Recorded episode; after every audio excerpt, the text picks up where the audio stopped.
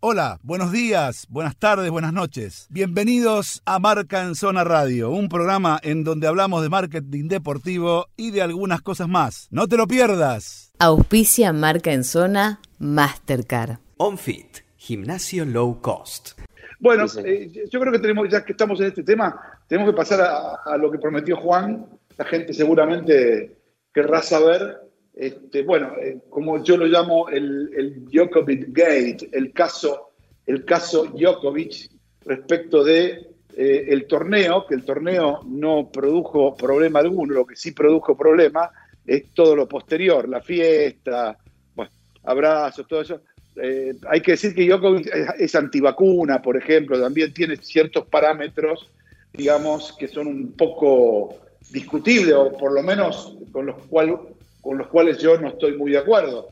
Pero más allá de eso, dejó el tendal, ¿no? Juan, ¿qué, es lo que tenés sobre ese tema, sobre lo de Djokovic? No, lo que hay que estudiar en realidad es que estamos viviendo, así como este momento es histórico para todo, estamos en un proceso histórico que va a transformar lo que son la construcción de las marcas personales.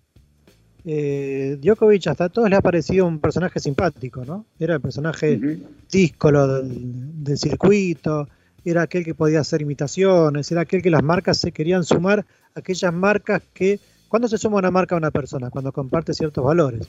Entonces las marcas que se sentían intépidas, aquellas marcas que juegan con los límites, se sentían bien con Djokovic.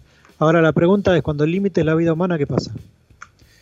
Entonces yo creo que ahora esto va a afectar muchísimo la imagen y los contratos. Todavía si no lo afectó es porque no hay operaciones, no hay mercado, no está ocurriendo nada. Entonces no va a pasar nada ya pero yo creo que a la hora de renovar se le van a caer muchas marcas. Como se le cayeron en otras circunstancias, por ejemplo, a Tiger Woods, cuando tuvo el quilombo que tuvo de la cuestión este, de la infidelidad, pero una cuestión es una cuestión familiar propia de una infidelidad. Él tuvo, él tuvo dos líos, ¿no? Uno infidelidad y otro con dentro de lo mismo. Es todo dentro de lo mismo que le perseguía a la mujer para pegarle supuestamente y chocó el auto, con lo cual fue una ah, cosa. Pero tenía alguna copita de más, puede ser o. Sí, también. Ah, también, también, por eso. Entonces había toda una cuestión que, que, pero no dejaba de salir de la cuestión personal. Por ejemplo, el otro día mirando la serie de la serie de Jordan, hubo una final en la que se llamó un gran quilombo porque él se fue a apostar un día antes de un partido a Atlantic City. ¿sí? sí y, eso también puede impactar en la marca y en quien lo seguía y todo. Entonces, lo que digo es, pero también es una cuestión personal. Hasta ahora siempre las marcas cuando eligen a una persona, eligen a esa persona y su circunstancia, y es un riesgo grande depositar la confianza y los valores de tu marca en una persona, porque no sabes qué puede pasar en esa historia. Ahora bien, en un contexto de pandemia mundial como el que estamos viviendo, que, ocurra lo que ocurrió, es un impacto mucho más profundo que una crisis familiar. Sí. O que incluso es más profundo, incluso es más profundo que pasó con, con, Pistorius, que es un caso de, femicidio concreto que, lo hace desaparecer del mapa.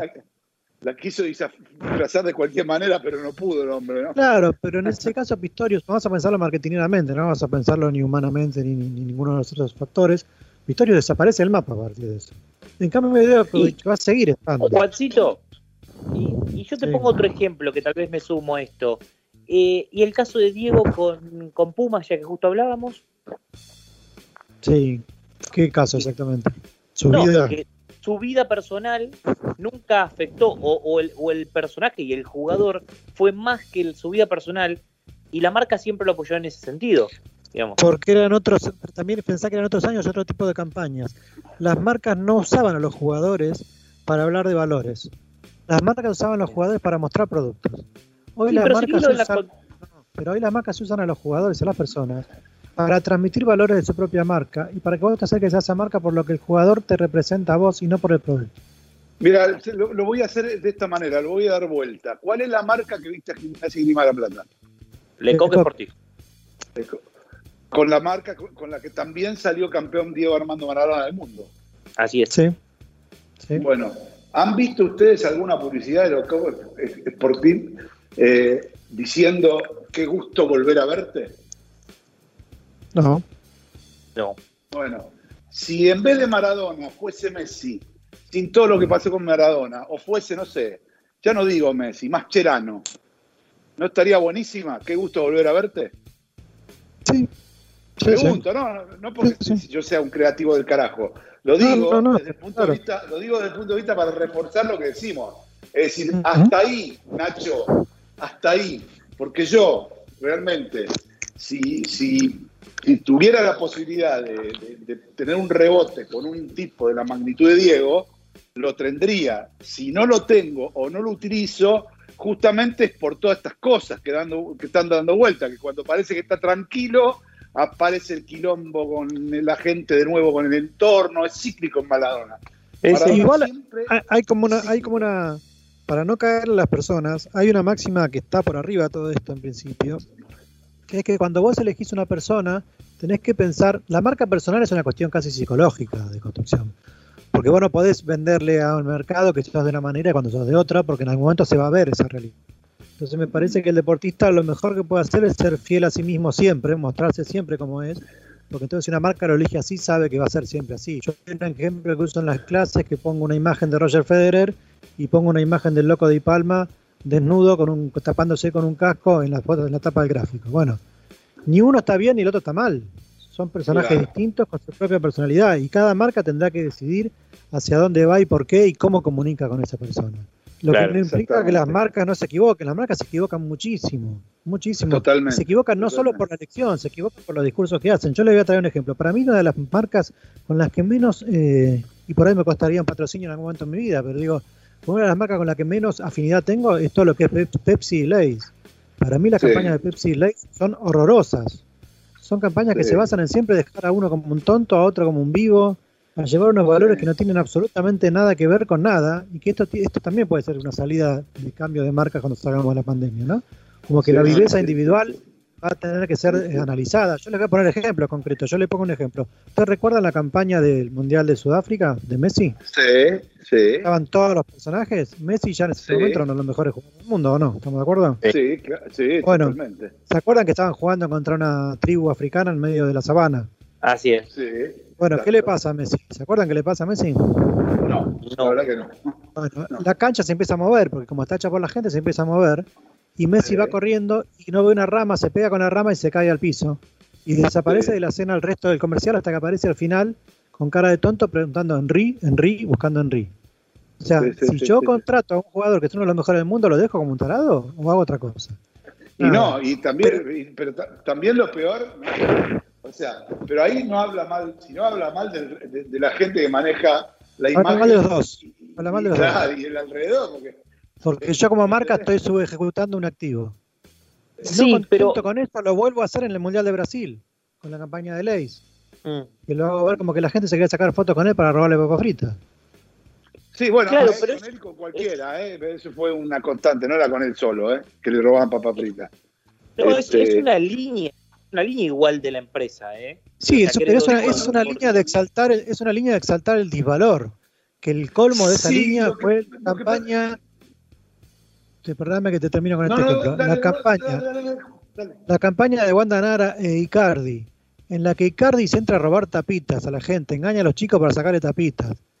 Lo está esperando Guandanara en un mega auto afuera. Y para colmo, si alguien no entendió la, la- la- la esencia del comercial, se escucha a Babasónico decir cantando, oh sí, estoy mirando a tu novia, ¿qué? Ella Sí. me gusta y yo... O sea, es un delirio. Es una campaña Sí. que no tiene un solo lugar donde agarrarla, tanto que duró una semana y media al aire. Y yo no puedo creer, como ningún, no solo un creativo, el gerente de marketing o hasta el tiracable dijo, macho, ¿qué estamos filmando? Nadie paró la pelota en ese comercial. es No, un delirio. bueno, na- nadie paró la pelota, ellos ganaron mucha plata, pero toda esa gente se quedó sin laburo, amigo. Claro, pero relevaron La a marca, toda la ma- Relevaron a todas. La marca pierde, pero además- regional por eso.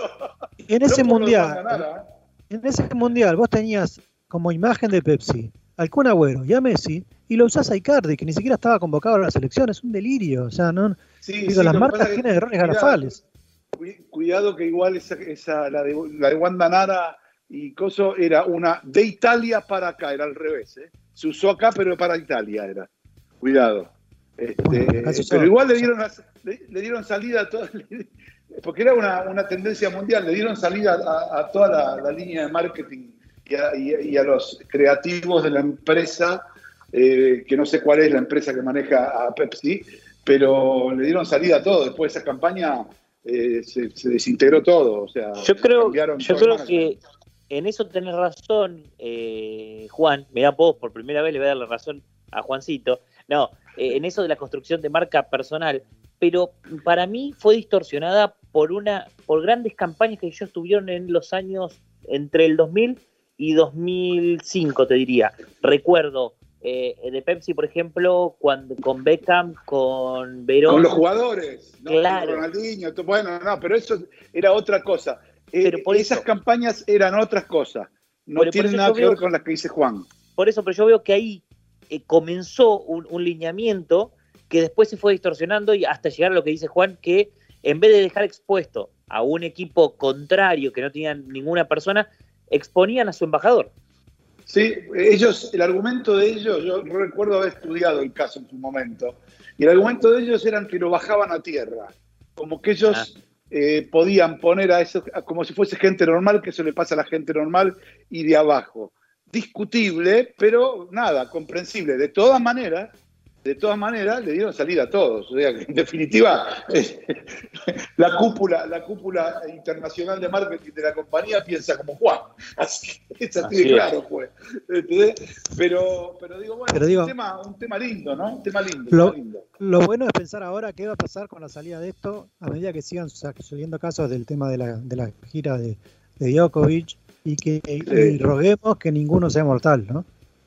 No, esperemos que no, eh, esperemos que no, porque aparentemente está está habiendo una, una mutación del virus que está siendo menos eh, agresivo, aparente, no lo digo yo, esto lo dicen los infectólogos del mundo, ¿no? Que la- en, en esta segunda vuelta, digamos, el virus eh, eh, está mucho más fácil de contraer, pero eh, las tasas de letalidad están bajando en forma ostensible. De todas maneras, yo por la duda me quedo en casa. Y Juan, Hablando, sí, sí. no, le quería preguntar a Juan sobre esto que seguimos sobre Djokovic. Y vos, por ejemplo, que Djokovic, por ejemplo, tiene eh, Lacoste. Si no estoy errado, tiene Lacoste. Eh, Sí, tiene Lacoste. en- Ponele que, ponete en el rol de que vos fueses alguna de las marcas. ¿Tomarías una decisión? ¿Tomarías Yo una lo decisión bajo, drás- drástica? lo bajo, lo bajo hoy. Lo bajo hoy con un comunicado gigante hablando de la responsabilidad en el cuidado. Hoy lo bajo. No sé si te quedó claro, Nachito. Bien, ¿Eh? sí, sí, sí. Bien. Sí, sí, muy sí, bien. por supuesto. Bueno, por eso tenemos, eh, señores, tenemos a Nachito, tenemos al número uno del marketing deportivo, Juancito Angio, este, que tiene la mejor información y que para nosotros es el que más sabe, no sé para ustedes, para nosotros es el que más sabe. Eh, vamos a hacer lo siguiente, vamos a ir a una pequeña pausa, mis amigos, cuando veo una foto que me llega de la producción de Gastón, donde veo a los mellizos Van der Kerkhoff, ¿sí? agachados, posándose en ese mundial, con la camiseta de Holanda con dos tiras. Algo los sabía únicos yo dos entonces, que ¿eh? tienen. Sí, señor. Sí. Son los únicos. Sí, pero la producción funciona, papá. Espectacular acá. Muy bien, Tengo una foto en el teléfono con los dos mellizos, los, dos mellizos, los mellizos, digamos, este, que tienen eh, la- las dos tiras, la misma que tenía o la misma que utilizaba Johan Cruyff, digamos, como para cerrar este estupendo bloque cargado de información.